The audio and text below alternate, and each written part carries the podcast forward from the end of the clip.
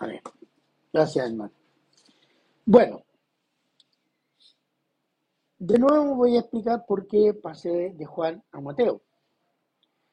Y es tomar un aspecto del ministerio del Señor Jesús. Nosotros tenemos la idea bastante común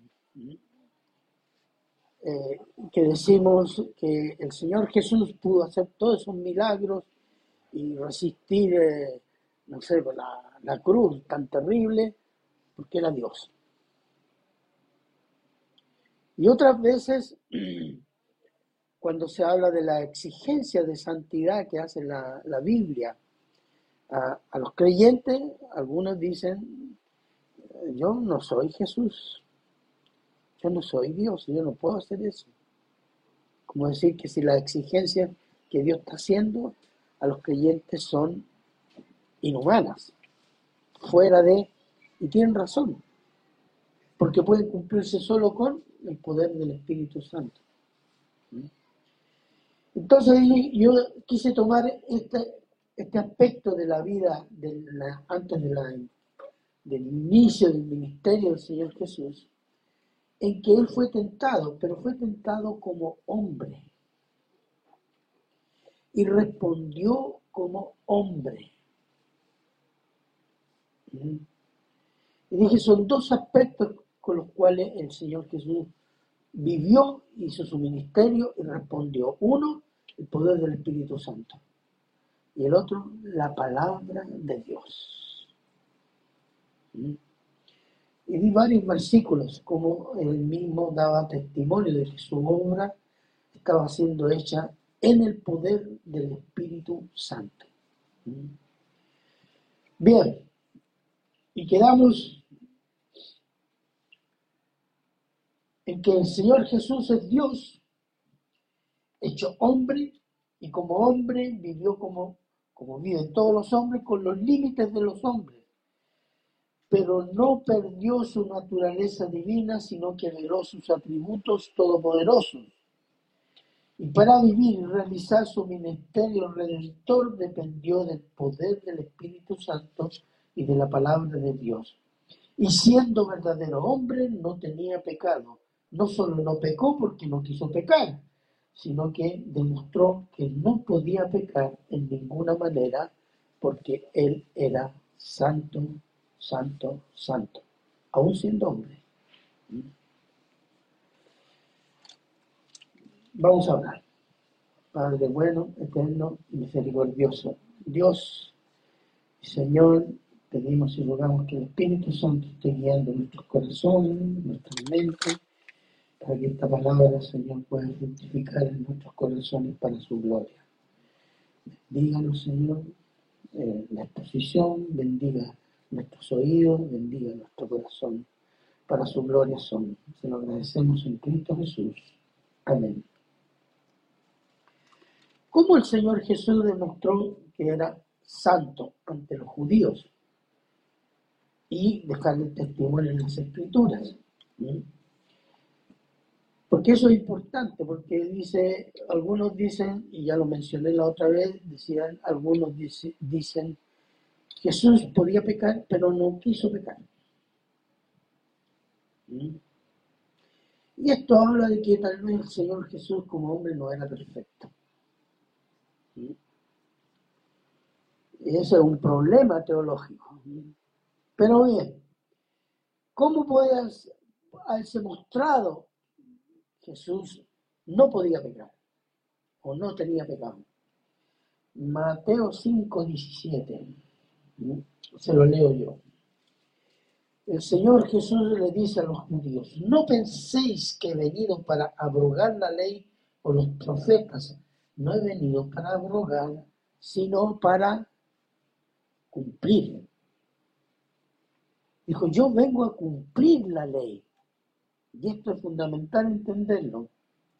El Señor Jesús cumplió toda la ley moral. ¿Dónde la vemos la ley moral? Los diez mandamientos. Ahí tiene la síntesis de toda la ley moral de los israelitas y los mandamientos de Dios. Sin violar ningún mandamiento. ¿Por qué? ¿Qué decía la ley? Obedece los mandamientos, pero si violas un mandamiento, has violado toda la ley. ¿Qué hombre podía cumplir eso? Ninguno. Porque cualquier hombre que se proponga cumplir la ley siempre va a estar violando uno, dos o tres mandamientos. ¿O no? Porque son mentirosos, ¿o no? Alguien dirá, no, ella es mentirosa. Está diciendo que no, que no es mentirosa. ¿Mm? ¿Tenemos malos pensamientos? ¿Lujuriosos? Sí. ¿Nos dan ganas de robar? Sí. ¿Hemos robado? Sí. ¿Hemos ofendido? Sí. ¿Hemos usado el, nombre de Dios en vano? Sí. Pero yo no he matado a nadie. Sí, pero hemos violado a los otros. Entonces he violado toda la ley. Toda la ley de Dios ha sido violentada. Y esa es la diferencia entre el hombre y Jesús, que siendo hombre, él obedeció y cumplió toda la ley sin violentar ninguno, ningún mandamiento. Y eso probaba qué cosa? Que él era santo. Que él era santo, santo, santo. ¿Mm? Entonces, ¿por qué? como dice eh, eh, el apóstol Pablo en Romanos, porque la ley es para el conocimiento del pecado. Y si Cristo cumplió toda la ley no falló ninguno, él no tenía pecado entonces. ¿Mm? No tenía el pecado de los hombres. El Señor Jesús cumplió toda la ley moral demostrando que no solo no peca o no pecó, sino que no puede pecar. Es lo que se llama la impecabilidad del Señor Jesús. ¿Mm? Por naturaleza santa, y por esa naturaleza santa pudo cumplir la otra ley. ¿Cuál? La ley ritual del sacrificio, para lo cual debía ser un cordero joven, sin defecto,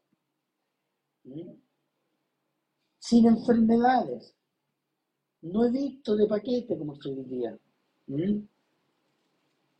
Un animalito joven, sin defectos, sin enfermedades.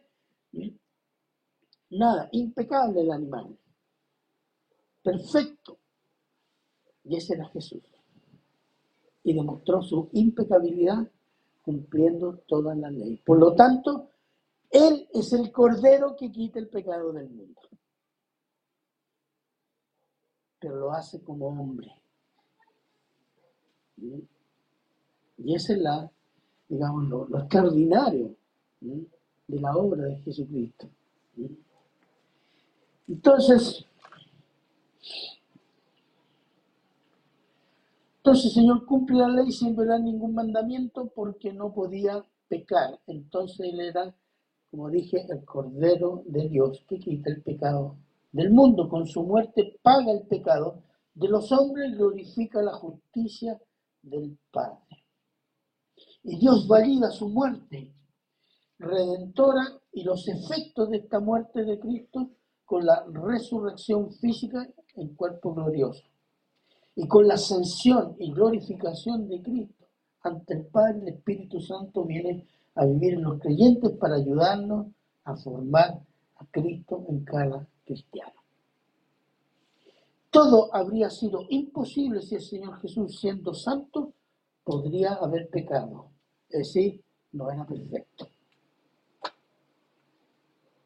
Y para redimir tenía que ser perfecto, pero tenía que ser un hombre. Podemos hacer la siguiente pregunta entre nosotros y a los que no creen, y a los que cuestionan o relativizan. La santidad del Señor Jesús. Es una pregunta que el Señor le hizo a los judíos, está en Juan 8:46, se la leo yo. ¿Quién de vosotros me redarguye de pecado? Ese es un desafío serio. El Señor Jesús le dijo a los judíos, ¿quién de ustedes me convence de pecado? Dígame, ¿cuál es mi pecado? ¿Le podían decir que él violaba el sábado porque hacía milagros? Se quedaron callados. Y todo el que se le hace esta pregunta dice, no, yo no puedo decir nada Señor Jesús. O de Jesús, como dice. Y tenemos el testimonio de toda la escritura. A menos que mienta. No, porque Jesús eh, se fue a Egipto, ya, ya aprendió brujería y ahí hacía los milagros, así que todo es posible. ¿Mm? Es la única manera de atribuirle algo, mentir, tergiversar. Entonces, las escrituras confirman que el Señor Jesús es Dios hecho hombre sin pecado.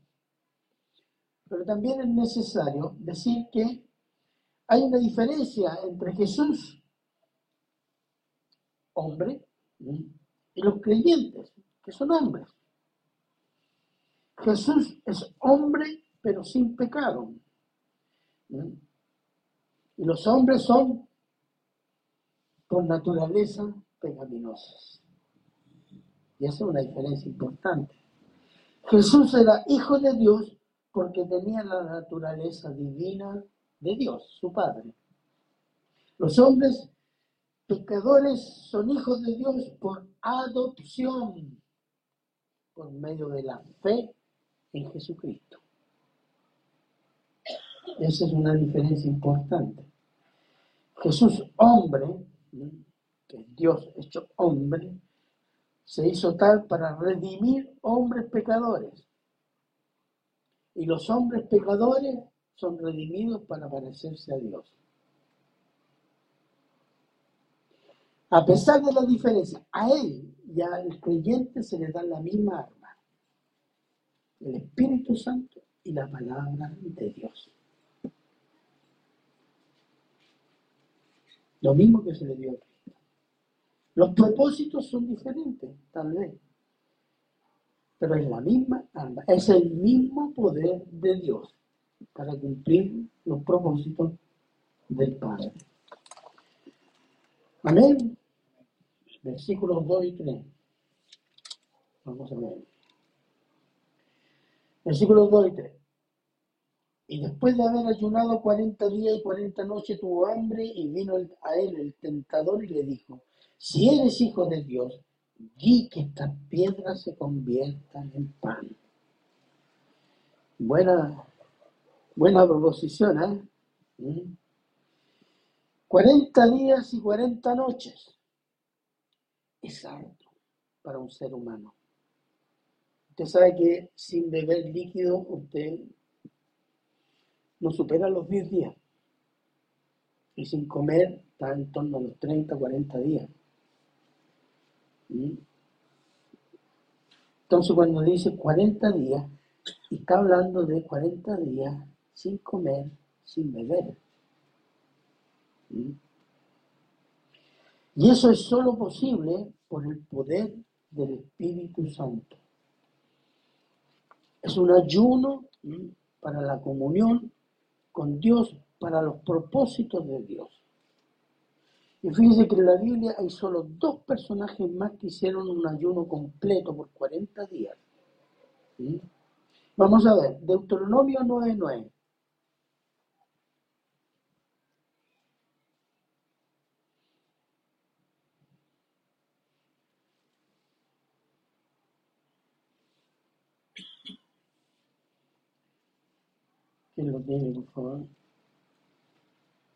Cuando yo subí al monte para recibir las tablas de piedra, las tablas del pacto que Jehová hizo con vosotros, estuve entonces en el monte cuarenta días y cuarenta noches, sin comer pan ni beber agua. Exactamente, las dos cosas. Fíjese, 40 días y él no tuvo necesidad, no tuvo hambre, no tuvo sed. Ese es el poder de Dios. Podríamos especular, dice, cuando estamos en la presencia de Dios, presencia física, nuestras necesidades naturales se anulan. Solo Dios lo llena todo. Porque es innatural, 40 días y 40 noches, y sin comer nada y sin beber nada. ¿Mm? Hay otro personaje está en Primera de Reyes, Primera de Reyes 19. Primera de Reyes 19, 7 y 8, se lo leo yo. ¿Qué dice? Es Elías, el profeta Elías, que está desanimado, ha tenido una victoria contra los profetas de Baal y la, la reina lo amenazó de muerte, etcétera, y él está huyendo. Y mire lo que dice. Y volviendo el ángel de Jehová, la segunda vez lo tocó diciendo, levántate y come, porque largo camino te resta. Y se levantó, pues, y comió y bebió, y fortalecido con aquella comida, caminó cuarenta días y cuarenta noches hasta Oret, el monte de Dios. Ahí tiene otro ayuno completo, caminando 40 días y 40 noches.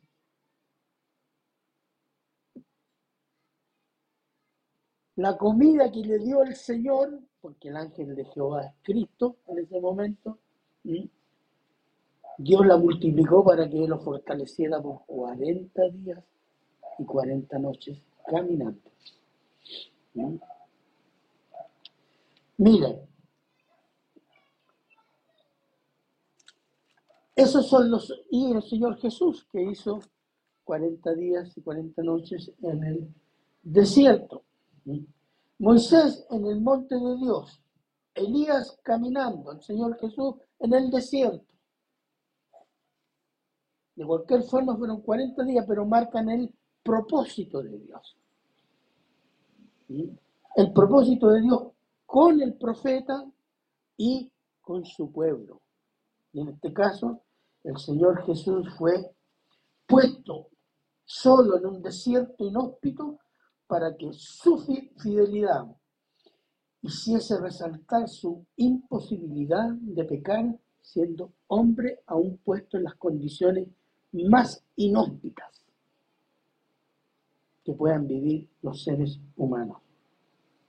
¿Mm? No hay nadie más que haya hecho 40 días. Si alguien dice que hizo 40 días, no le crea. No le crea. Incluso aquí en la Biblia que hubo hombres llenos del Espíritu de Dios, no hicieron 40 días de, de ayuno. Y fueron fieles siervos llenos de la gracia del Señor. ¿O no? Entonces, quería resaltar eso porque Dios tiene propósito en eso. Y a veces nosotros no lo enteramos o no podemos distinguirlo. Pero el Señor lo hace soberanamente. Y podemos constatar que en la Biblia hay tres personas que hicieron ayuno 40 días. Y nadie más. Después dice, y después de 40 días, ¿qué sintió? Hambre. Ah. El diablo esperó tranquilamente que la humanidad del Señor Jesús sintiera la necesidad de comer. Fíjense que el diablo es perseverante y conoce la debilidad humana. Él sabe cómo somos. ¿Mm? Mira lo que dice Job 2.4, por favor.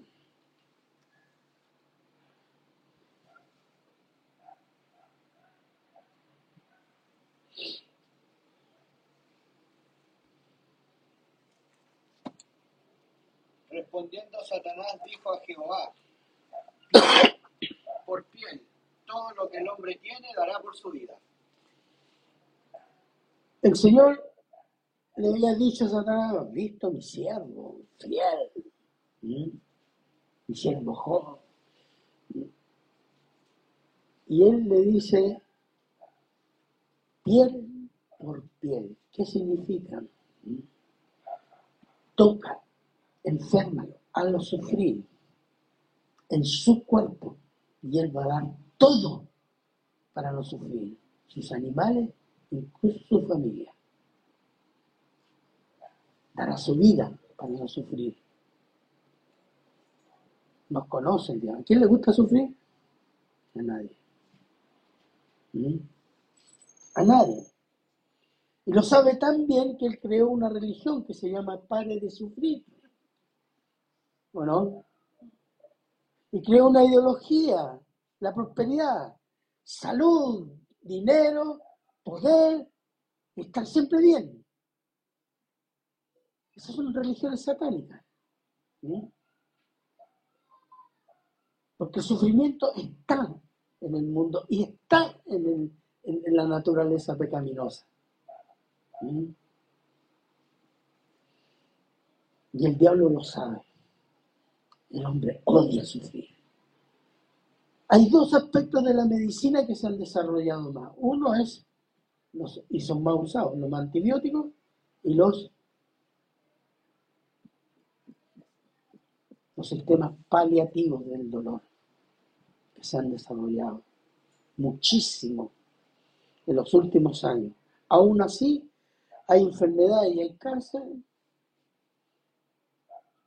que no hay paliativo. Son tremendos algunos. Y como los conoce tan bien, él dice, este va a sufrir. Y ahí voy a llegar yo. Ahí me voy a dejar caer. Piense, ¿cuándo se hacen caer las tentaciones? Aquí aprovechó, dijo, el diablo sabe que tentar a Jesús hombre para hacerlo caer y someterlo arruinará completamente el plan redentor de Dios. Y eso permitiría a él hacerse igual a Dios. Porque el diablo busca adoración, que sea adoración como Dios. El diablo persevera aún por este objetivo, aún hoy día. Todavía está perseverando. Entonces el tentador le dijo, ¿qué le dijo? Si eres hijo de Dios, di que estas piedras se conviertan en pan. Es como decirle, tú todo lo puedes porque eres Dios, muestra tu poder, ¿eh? deslumbra a la gente, aliméntate, aprovecha, aprovecha tu poder. El Señor fue tentado no solo esta vez, fue tentado varias veces. Y durante todo su ministerio, hermano. Y si pensamos que nuestra vida cristiana la miramos atentamente, nosotros hemos sido tentados en muchísimos momentos. Y a veces no nos damos cuenta y estamos siendo tentados todo el día. Miren, vamos a ver algunos versículos. ¿Cuál es el propósito? Retar a Jesús demuestra que eres el enviado de Dios, pues. A ver, ay, ¿qué lo que hace? Veamos Mateo 16, 1.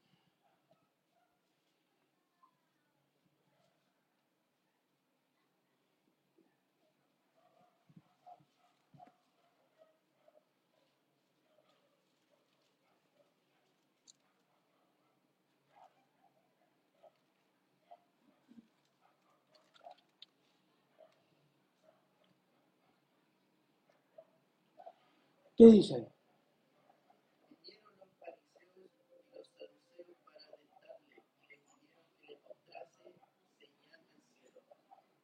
Eh, hagas una señal, pues si tú eres el Mesías. ¿Y quién le dijo Jesús? No, no lo voy a hacer. La señal que le será dada, la señal de Jonás. Hablando de su muerte y resurrección. Entonces, es muy fácil. Cuando le dicen al cristiano, eh, ya tu Dios que te sane, pues. Oye, ahora para que tu mamá se, se, sane, pues está enferma grave. ¿Acaso no creía un Dios todopoderoso? Exactamente igual. Y nosotros nos sentimos mal, Señor, cura, para taparle la boca a este. ¿No? Miren, Juan 7, 3, 5 dice, y le dijeron sus hermanos, sal de aquí y vete a Judea para que también tus discípulos vean las obras que haces porque ninguno que procura darse a conocer hace algo en secreto. si estas cosas haces, manifiéstate al mundo, porque ni aun sus hermanos creían en él. Viste que hiciste milagros en Galilea, ¿por qué no vaya a Jerusalén a él? Y otro, Mateo 27, 39. Mateo 27, 39 al 43.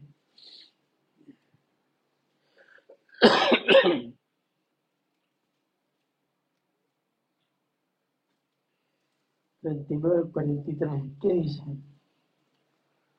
Ya.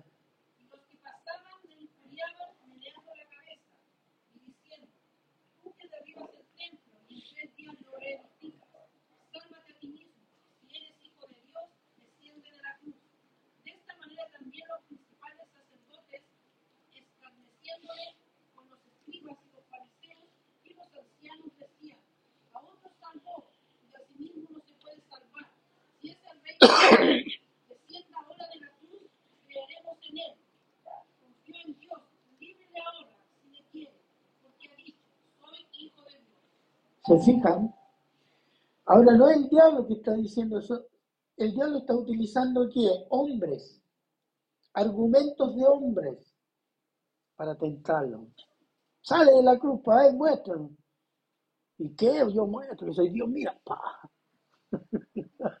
Así diría algún evangélico. ¿ah? Miren, el propósito de la tentación es que el Señor Jesús obre en modo independiente del plan de Dios, hacer un milagro que eh, autoexaltara el poder de Cristo fuera de la voluntad de Dios, además usando ese poder para satisfacer necesidades personales, como satisfacer el hambre, y no esperar, aún en eso, la provisión de Dios. A veces nosotros legitimamos un pecado. Si robé porque tengo que alimentarme, tengo que alimentar a mi hijo, por eso robé. El creyente espera qué cosa? Clama la provisión de Dios. ¿Mm? Y diría, pero que Jesús tenía que las piedras en pan porque tenía hambre, 40 días, piensa, aguanta 40 días. Pues. ¿Se fijan? Son razonamientos humanos que nos sacan del plan de Dios, del propósito de Dios. Esta tentación está en el área de los deseos de la carne. Miren, escuchen. Todo deseo natural del ser humano, como el comer, el sexo, el dormir, el descansar, el amar, el odiar, se transforman en deseos de la carne, es decir, pecaminosos, cuando son pervertidos, es decir, primero, son satisfechos fuera de los mandatos de Dios y son motivos de orgullo y autoexaltación de su autonomía y que lo hace creer que tiene poder para decidir por sí mismo.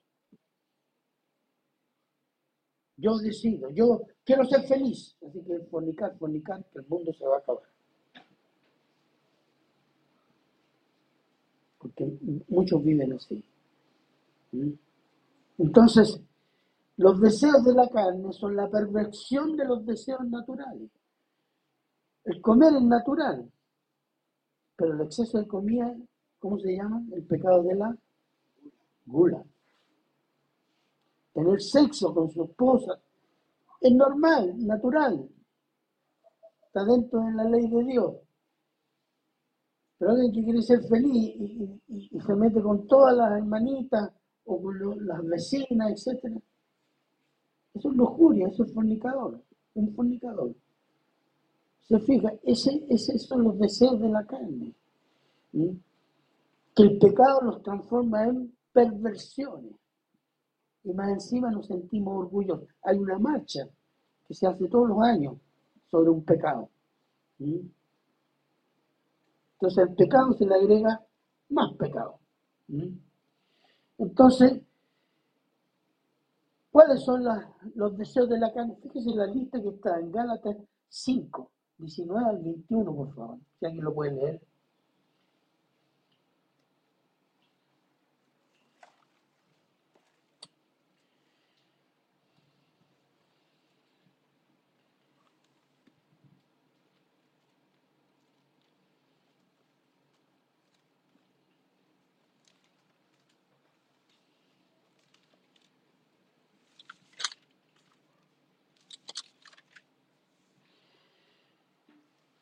Amén. Y manifiestas son las obras de la carne, que son adulterio, fornicación, inmundicia, lascivia, idolatría, hechicerías, enemistades, pleitos, celos, iras, contiendas, disensiones, herejías, envidias, homicidios, borracheras, orgías y cosas semejantes a estas, acerca de las cuales os amonesto, como ya os lo he dicho antes, que los que practican tales cosas no heredarán el reino de Dios.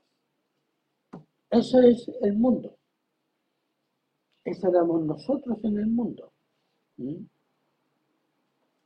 ¿Y sabe cuál es lo grave? ¿Mm? Que los deseos de la carne han entrado a la iglesia como voluntad de Dios. ¿Mm? Y eso es inmundo, es cubrir esto esto ¿cuánto se llama? Los bajo instintos, más perversos, como voluntad de Dios o como amor. Estoy hablando de la pedofilia, la homosexualidad, la transexualidad, etc. ¿Por qué ha entrado en la iglesia como eso? incluso, por ejemplo, el deseo de dinero, la prosperidad. Toda esa basura, los bajos instintos, los deseos más perversos de la carne han entrado en la iglesia han sido consagrados como voluntad de Dios, como amor de Dios. ¿Hay algo más terrible, más asqueroso que eso? Seguramente hay más, pero con, eso es de vomitar. Y Dios está vomitando, entre Mira lo que dice segunda de Pedro 2, del 12 al 14 respecto a estos personajes que promueven y que aplauden estas cosas. 12 dice, pero estos, hablando mal de cosas que no entienden, como animales irracionales nacidos para presa y destrucción, perecerán en su propia perdición, recibiendo el galardón de su injusticia, ya que tienen por delicia el gozar de deleites cada día. Estos son inmundicias y manchas, quienes aún, mientras comen con vosotros, se recrean en sus errores. Tienen ojos llenos de adulterio, no se sacian de pecar, seducen a las almas inconstantes, tienen el corazón habituado a la codicia y son hijos de maldición. Eso es la palabra de Dios. Todo eso que ha entrado a la iglesia y que lo han promovido y lo han metido hijos de maldición. Porque han maldecido que la iglesia de Cristo.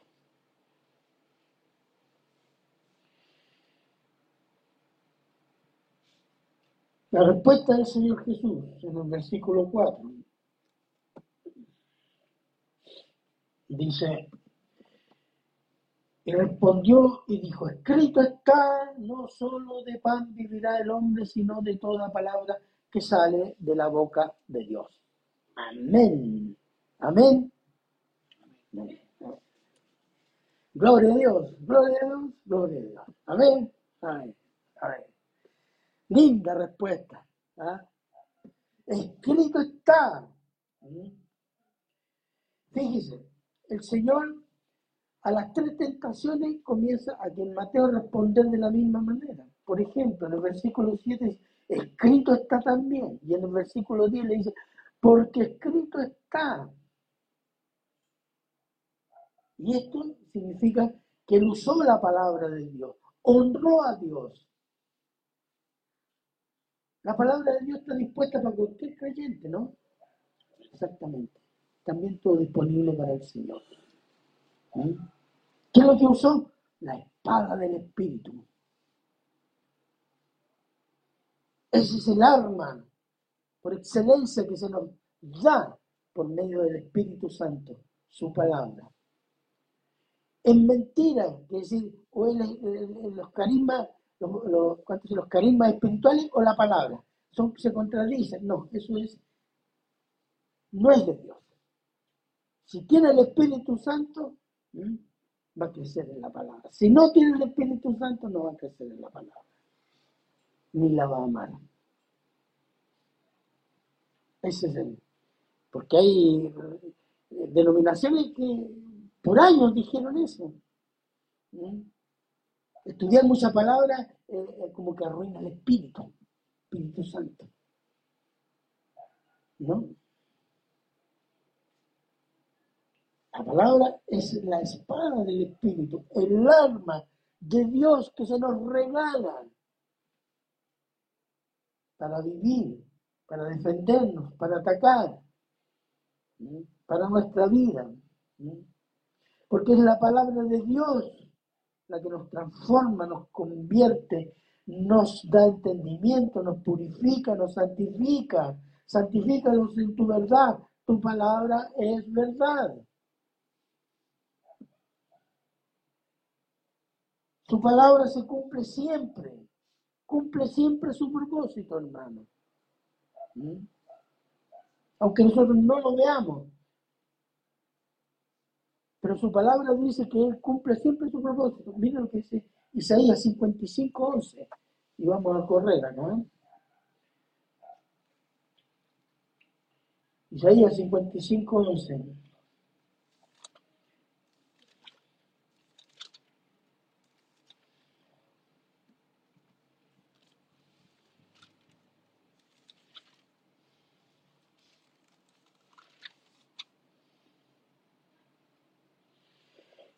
¿Qué dice? Así será mi palabra que sale de mi boca. No volverá a mí vacía, sino que hará lo que yo quiero y será prosperada en aquello para envíe.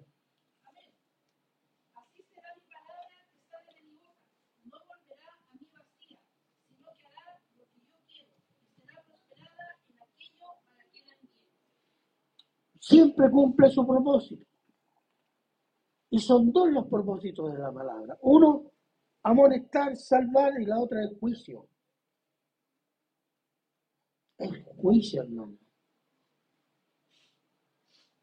Hebreos 4:12 dice, porque la palabra de Dios es viva y eficaz y más cortante que toda espada de dos filos y penetra hasta partir el alma y el espíritu, las coyunturas y los tuétanos y discierne los pensamientos y las intenciones del corazón. Cuando meditamos en la palabra, hace calor en nosotros. ¿Mm? Y dice, dos filos por donde cae corta. Es vigorosa, eso significa viva y eficaz. Viva, fuerte, tiene filo para juzgar y tiene filo para salvar. ¿Qué más? Jeremías 23, 29, por favor. Si alguien puede estar ahí.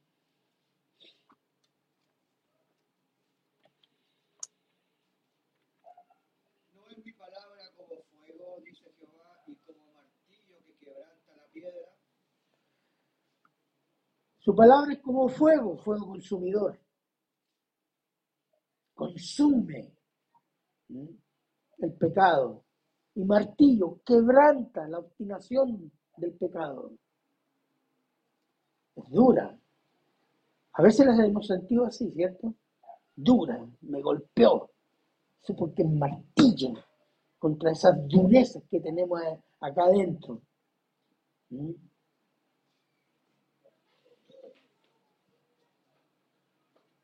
Pero también es dulce. Salmo 19. Mira, aquí lo tengo. Salmo 19, versículos 9 y 10. ¿Qué dice? El temor de Jehová es limpio que permanece para siempre. Los juicios de Jehová son verdad. Todos justos, deseables son más que el oro y más que mucho oro afinado, y dulces más que miel y que la, y que, la que destila del panal. Ah, rica, rica, sabrosa. Así es la palabra también. Amén. La, la saboreado así.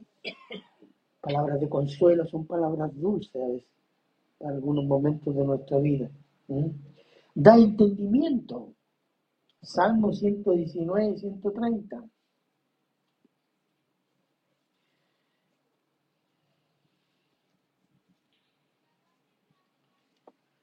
Ciento diecinueve, ciento treinta. La exposición de tus palabras alumbra, hace entender a los simples.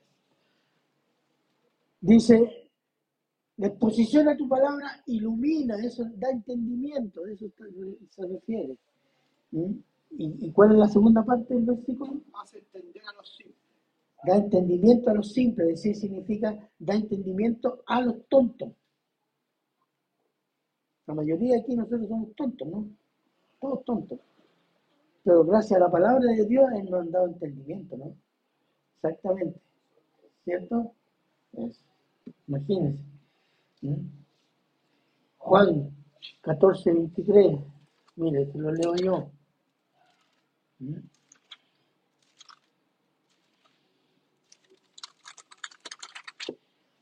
catorce veintitrés dice, respondió Jesús y le dijo, el que me ama mi palabra guardará y mi palabra le amará, mi Padre le amará y vendremos a él y haremos morada con él. ¿Por qué? Por la palabra. Él viene a vivir en nosotros. Apocalipsis 3.10.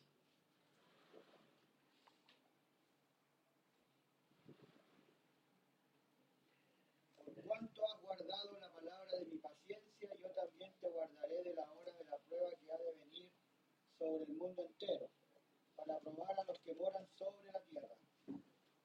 ¿Por qué? Porque has guardado mi palabra. La has preservado, la has obedecido, la has practicado, ¿sí? has honrado a Dios. Entonces dice, yo te guardaré de la tribulación, de eso que que viene sobre todo el mundo. La palabra tiene poder, Hechos 20, 32, se lo leo yo. Es el apóstol Pablo despidiéndose de los líderes hermanos de eh, Éfeso, viajando a Jerusalén, y les dice. Eh, y ahora hermanos, os encomiendo a Dios y a la palabra de su gracia, que tiene poder para sobreedificaros y daros herencia con todos los santificados. ¿Cuál es esa herencia? La vida eterna. ¿Mm? ¿Por qué? Por obediencia y por amor a la palabra de Dios. Por último,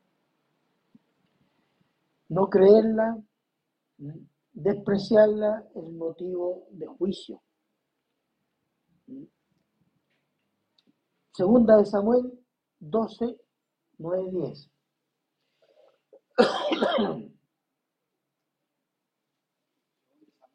Segunda de Samuel, capítulo 12, versículos 9 y 10.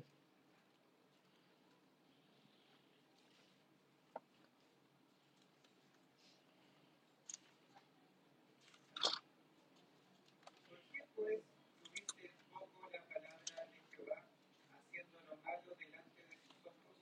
A Urias que te oíste a espada y tomaste por mujer a su mujer, y a él lo mataste con la espada de los hijos de Amón. Por lo cual ahora no se apartará jamás de tu casa la espada, por cuanto me menospreciaste y tomaste a la, la mujer de Urias Eteo para que fuese tu mujer.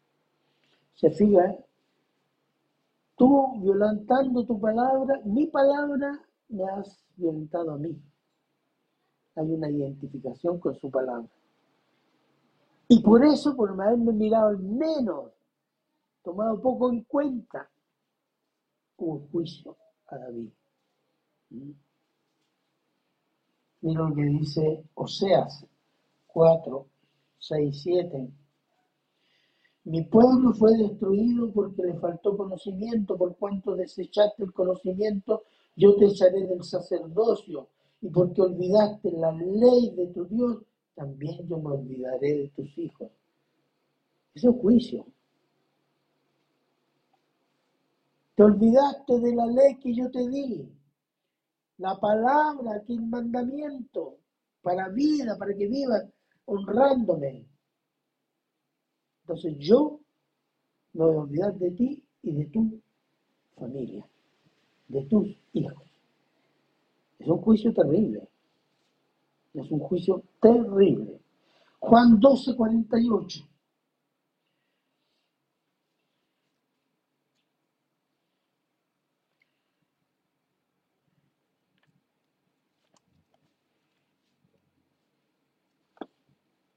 El que me rechaza no recibe mis palabras, tiene quien le juzgue. La palabra que he hablado, ella le juzgará en el día postrero. Vamos a ser juzgados por qué? Por su palabra. La acatamos, la obedecimos o la rechazamos. Y eso no va, ese es juicio o salvación. ¿Por qué? Por la palabra. Fíjese.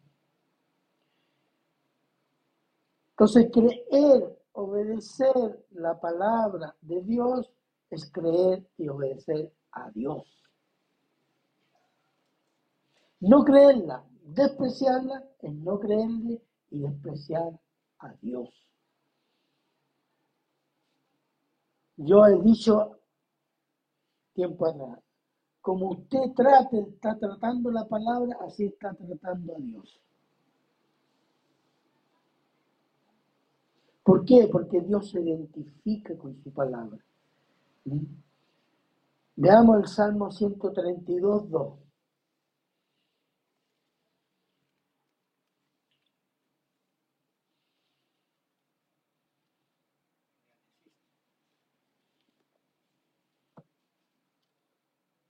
Salmo 132, 2.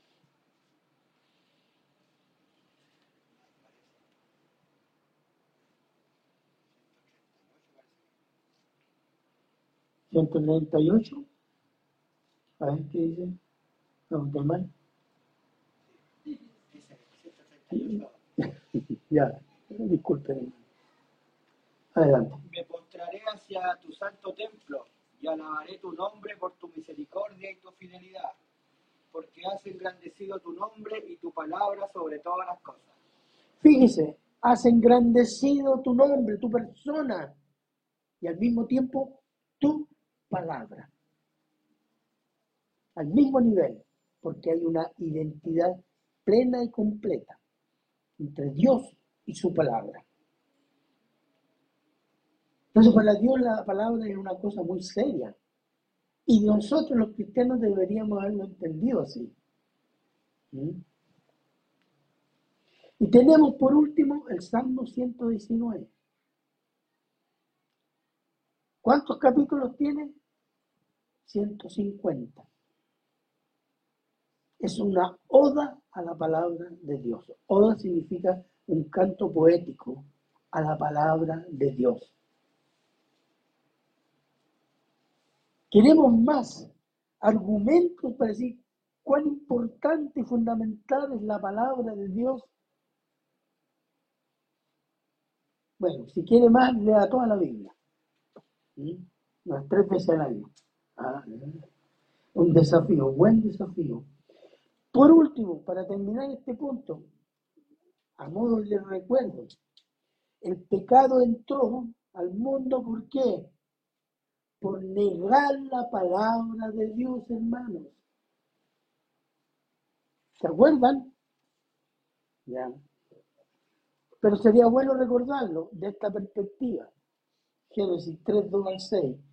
Y la mujer respondió a la serpiente, del fruto de los árboles del huerto podemos comer, pero del fruto del árbol que está en medio del huerto, dijo Dios, no comeréis de él ni le tocaréis para que no muráis. Ahí le puso color, la hermanita. Versículo 4. Entonces la serpiente dijo a la mujer, no moriréis, sino que sabe Dios que el día que comáis de él serán abiertos vuestros ojos y seréis como Dios, sabiendo el bien y el mal. Fíjese, el diablo negó que Dios te está diciendo una mentira, negó la palabra, el mandamiento y las advertencias. Y le atribuyó un carácter malo a Dios. Él sabe que si ustedes llegan a ser como Él, Él es envidioso. Negar la palabra es atribuirle un carácter pecaminoso a Dios. Y eso cambió qué cosa? La percepción de Eva y de Adán. ¿Y qué dice el versículo 6? ¿Mm? Y la mujer que el árbol era bueno para comer, que era agradable a los ojos. ¡Uy, que le daría sabiduría! ¡Uy, qué lindo! Le cambió la percepción. ¿Por qué? Porque desechó el mandato de Dios.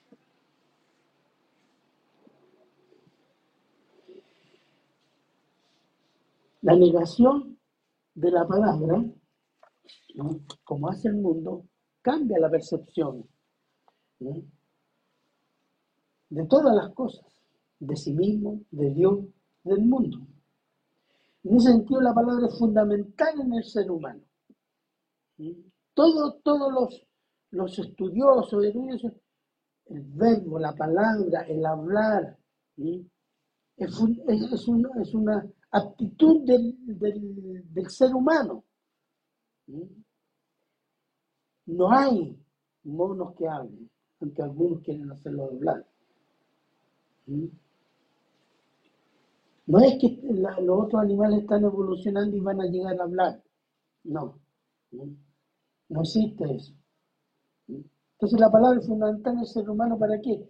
Para la formación de sus pensamientos, para la formación de los sentimientos, para el carácter, para la conducta. Todo eso nos va formando y eso nos da una- un concepto, una percepción de todas las cosas y que podemos expresarlo en palabras, lo que estamos entendiendo, comunicarlos. ¿sí? Así lo han, entendido los demonios. Los demonios lo han entendido perfectamente. Fíjense. Los cuales difunden qué cosa? Falsa enseñanza. ¿Cómo se llaman en la Biblia las falsas enseñanzas? Doctrinas de demonio, enseñanzas de demonio. Ya mencionamos varias. La ideología de la prosperidad, el decreta, el Dios de amor y no juicio. Todas esas son doctrinas de demonio. Que Jesús se decía, era un santo, pero podía pecar. Todas esas son doctrinas de demonio, que le hacen ver o percibir ya las cosas, o Jesús o el pecado, de otra manera. ¿sí? Y ellos lo saben, los demonios lo saben.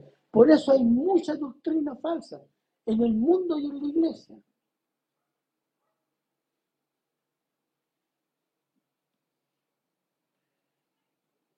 Los incrédulos que desprecian a Dios, ¿sí?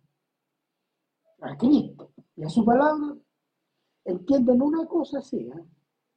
entienden que ganar la mente de las multitudes es clave para dominarlos y gobernar. ¿Y con qué lo hacen? Con ideas, palabras, cultura. Fomentar hábitos y modos de pensar para gobernar y dominar multitudes. Argumentos, ciencia, ideología. Segunda de Corintios 10, 4 al 5, por favor.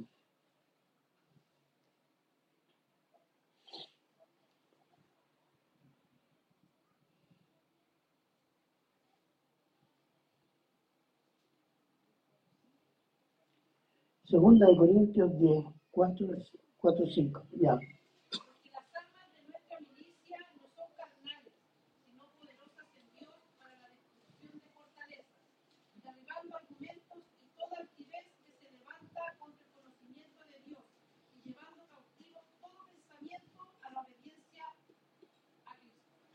Llevando toda idea a la obediencia ante Cristo. Argumentos. Hoy día hay argumentos contra Dios. Por ejemplo, la evolución. La evolución es un argumento que parece científico. Y, vaya usted a la universidad o cualquier universidad en el mundo a decir que eso, eh, el creacionismo, no, eso es religión. En cambio, la evolución, que no es que hay que tener más fe para creer en la evolución, es ciencia. Y eso habla de la naturaleza pecaminosa del hombre que no quiere incluir a Dios en ningún argumento, en ninguna idea, en ningún aspecto de su vida y modo de pensar. Esa es la rebelión. ¿Mm? Y todos los grandes movimientos, dictaduras, han comenzado como movimientos ideológicos. Cualquiera. No me los voy a mencionar ahora, solo mencionar algo de lo que está sucediendo ahora y que nosotros nos reímos. Mira, hoy hay una gran campaña ideológica satánica por alterar las palabras relacionadas con el sexo humano y lo llaman vocabulario inclusivo, no sexista, antidiscriminatorio, que tiene por meta borrar de la mente o de la percepción de, la gente, de, de la mente y del corazón, las barreras morales, cambiando la percepción sobre las perversiones sexuales.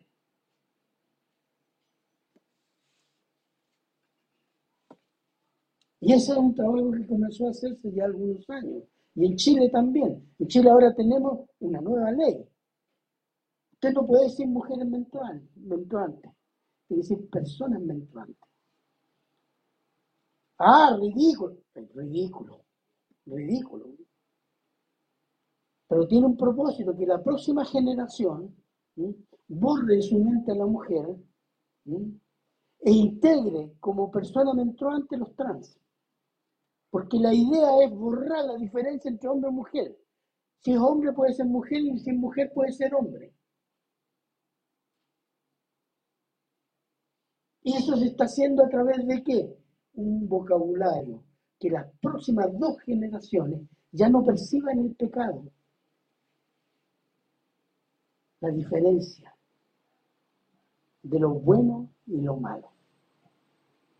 Hoy día nos reímos. Las generaciones futuras van a llorar.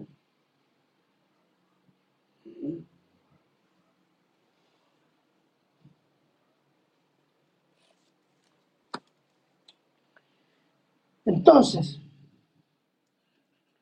Dios dio la palabra al hombre para comunicar, socializar, conocer, entender a Dios y comunicarse con el hombre y el hombre con Dios.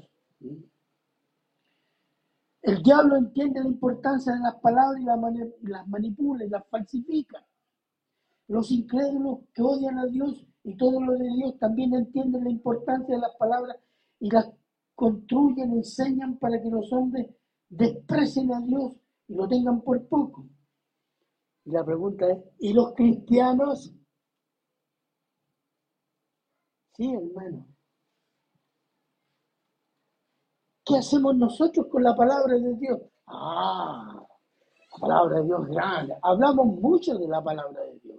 El promedio de la iglesia evangélica habla de la palabra de Dios, pero la leen poco. No la estudian y rara vez la obedecen. Lo importante es tener el Espíritu Santo. ¿ah? Y ahí van dando saltitos por ahí.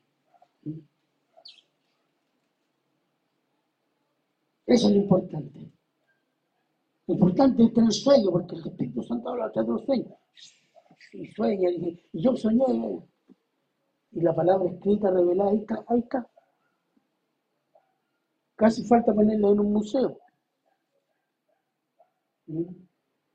Otro lo, lo- yo siento, yo siento que es así porque es el Espíritu que está hablando. Aunque contradice toda la escritura, no importa, pero yo lo siento.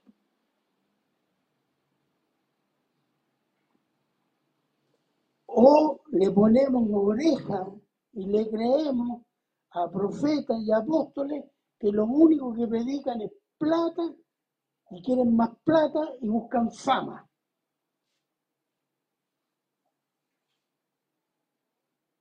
Por eso la iglesia está como está, por hermano, porque la palabra de Dios se cambió por ritos, se cambió por sentimientos, se cambió por canciones. Y toda la Biblia me dice que el poder del Espíritu Santo y la palabra van juntos. Y Cristo respondió, lleno del Espíritu Santo, con la palabra de Dios.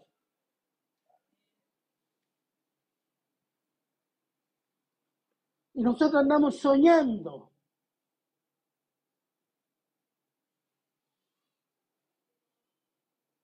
Y es un pecado, hermano. Por eso la iglesia no ha dado respuesta a los ataques que vienen uno detrás de otro en los últimos 50, 60 años.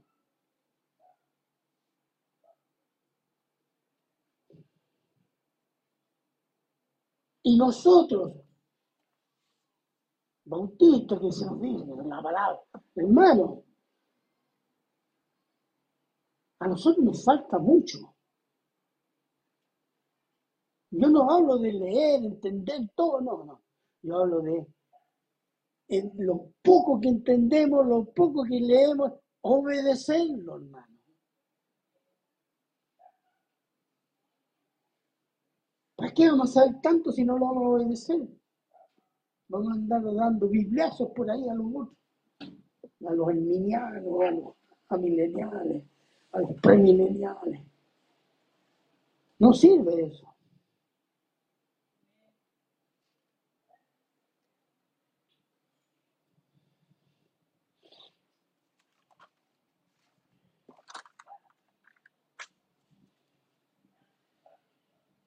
Entonces, ignorar las escrituras, hermanos, es ignorar el poder de Dios, en definitiva.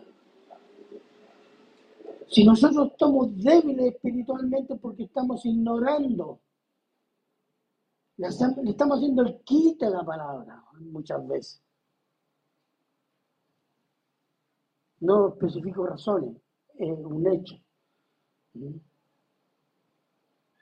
Y ustedes lo saben, la mayoría de las iglesias, el promedio de- de- de- del evangélico, no solo en Chile, es analfabetismo bíblico, hermano. No salimos es por ¿cómo es? Eh, eh, el, el- versículo de Juan 3:16. Y ahí están todos los evangélicos recitando. ¿sí?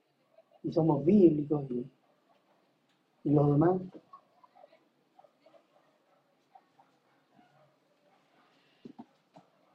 Entonces, el creyente por la fe en Cristo recibe el Espíritu Santo y con él la mente de Cristo, hermanos. Pero la mente de Cristo debe cultivarse con la palabra de Dios.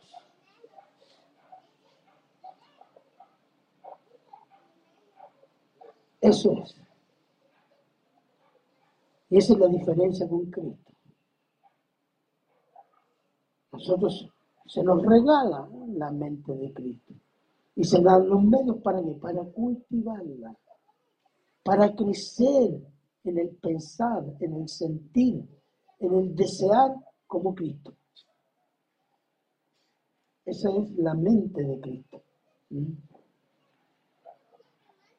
Primera de Pedro 1.19, por favor. Y aquí ya voy terminando.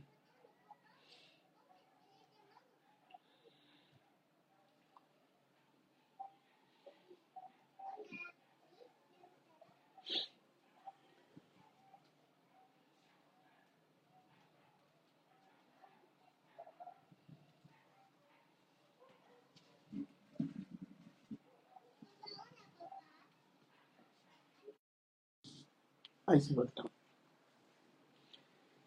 Ay, ¿quién lo tiene? Primera de Pedro 1.19, por favor.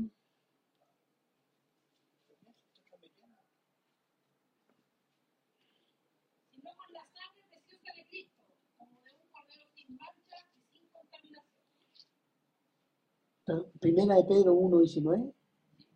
En segunda de Pedro, entonces, perdón. Disculpa. Tenemos también la palabra Eso. profética más segura, a la cual hacéis bien en estar atentos, como a una antorcha que alumbra en lugar oscuro, para que el y el de la mañana salga en vuestros corazones. Para hacer que, fíjese, tenemos la palabra más segura que alumbra todas las cosas. ¿Para qué? Para hacer surgir a Cristo en nosotros. Esa misma palabra fue usada por el Señor Jesús para responder a la tentación del malo. Y esa misma palabra nos ha sido dada a cada cristiano por medio del Maestro y autor de la palabra de Dios, que es el Espíritu Santo. Amén. Amén. Oremos. Padre eterno, Padre misericordioso, Señor. Gracias, Señor, por su infinita misericordia y por la claridad de su palabra, que nos permite discernir, discriminar y ponernos al día, Señor, y pedirle perdón por nuestra, nuestra flojera, por nuestra rebelión nuestra alma. Pedimos y rogamos, Señor, que el Espíritu Santo, Señor, nos guíe en el estudio, en el amor a su palabra, Señor. Padre eterno, gracias por esta bendición, se la agradecemos en Cristo Jesús. Amén.